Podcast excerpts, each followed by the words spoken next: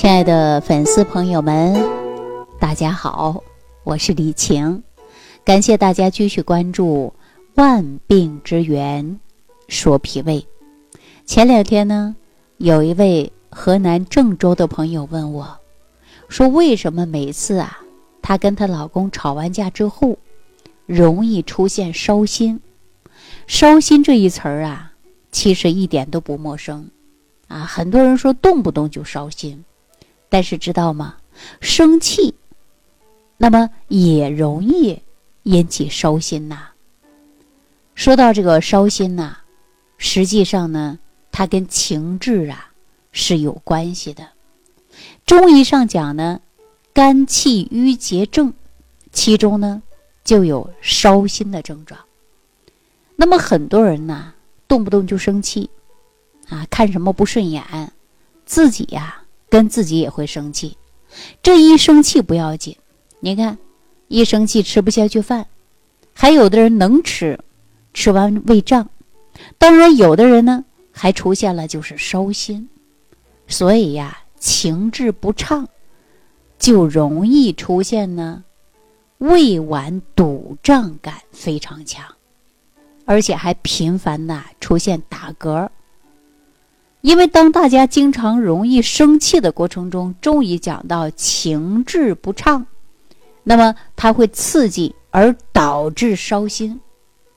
那烧心的症状呢，本来不重，一生气呀，那烧心的症状就加重了。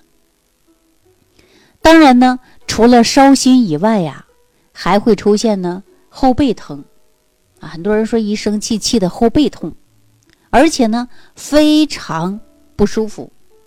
还有两胁发胀，就连排便都出现的是不爽啊。这个时候你可以看看舌苔，大部分来说呀，舌质出现暗红，苔呢略有薄白，这就是因为情志不畅，肝气郁结症导致出现烧心的症状。大家说你还敢生气吗？啊，气出病来谁得意呀？你看很多人说：“哎呀，我只生气，气得胃胀，还不知道一生气，胃胀还容易导致您呐出现烧心的症状。”那很多人说我经常是烧心，但是我也没有生气呀。我告诉大家，实际上啊，中医讲到烧心，它有多种因素，比如说。肝气郁结症，就是因为你生气，烧心症状就加重了。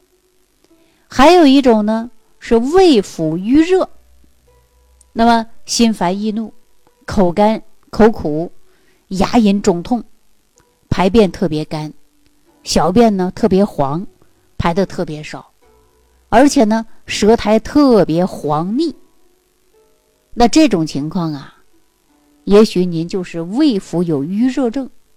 郁热症，那么就容易出现烧心呐，并且像胃脘部，包括胸骨后，都有一些呀不舒服的现象。那当然呢，还有一部分人呐，出现的就是胃阴不足，啊，口干，老想喝水，那心口这个位置啊，老是隐隐作痛的。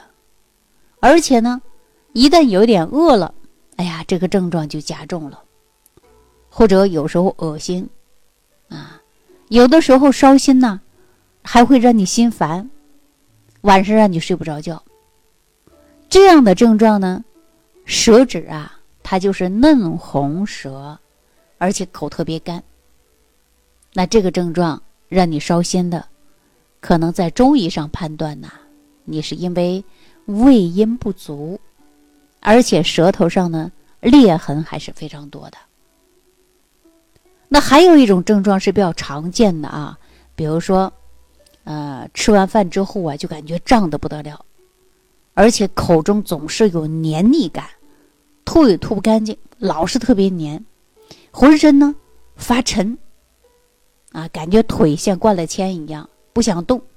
很多人说懒，实际不是懒啊。就是因为呀，身体重、困乏、无力，而且口渴，想喝水，但是呢，又感觉喝了就胀。有的人呢，喝了水胃胀，感觉一走路啊，这个水都在胃里边摇晃着呢，也有这种感觉。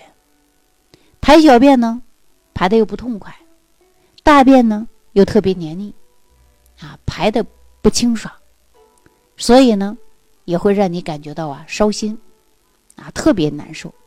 所以说，就是一个烧心的症状啊，中医就会讲到有几种症型。那你说？这个烧心到底是怎么来的呢？这并不是一种类型就能给它包含全部的。所以胃热的、胃阴不足的、肝气郁结的、脾胃有湿热的，都可能会让你呀出现的是烧心的症状。所以呢，大家一定要记住了。那么，即便是烧心的症状出现了，我们也不要过度的去害怕。啊，因为你要从不良的症状当中改变过来。比如说饮食不节，那你就应该呀注意你的饮食了，不能够暴饮暴食。暴饮暴食呢，就容易出现脾胃虚弱，最典型的一个诱因呐。当然呢，还有很多人呐，这个吃饭的时候啊。没有细嚼慢咽，狼吞虎咽，吃的特别快。那我跟大家说啊，吃饭不是比速度的，吃饭的过程中是需要大家细嚼慢咽，给脾胃啊减轻负担的。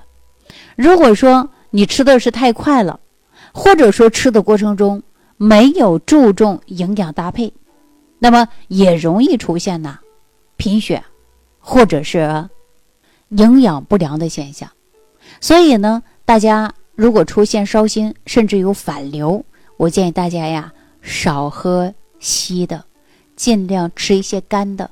即便你喝的是粥，我建议大家呢，也尽量吃一些呀，干一点的、软的，啊，容易吸收、容易消化的，这样呢，对大家来讲呢，是有很好的帮助。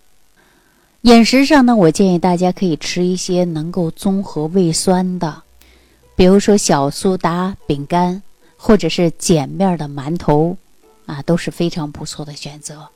如果大家有习惯喝粥的，那么也可以在粥里边略微少放一点点小苏打，但是呢，不能常吃，偶尔吃一下也是很好，综合胃酸，减少烧心的迹象。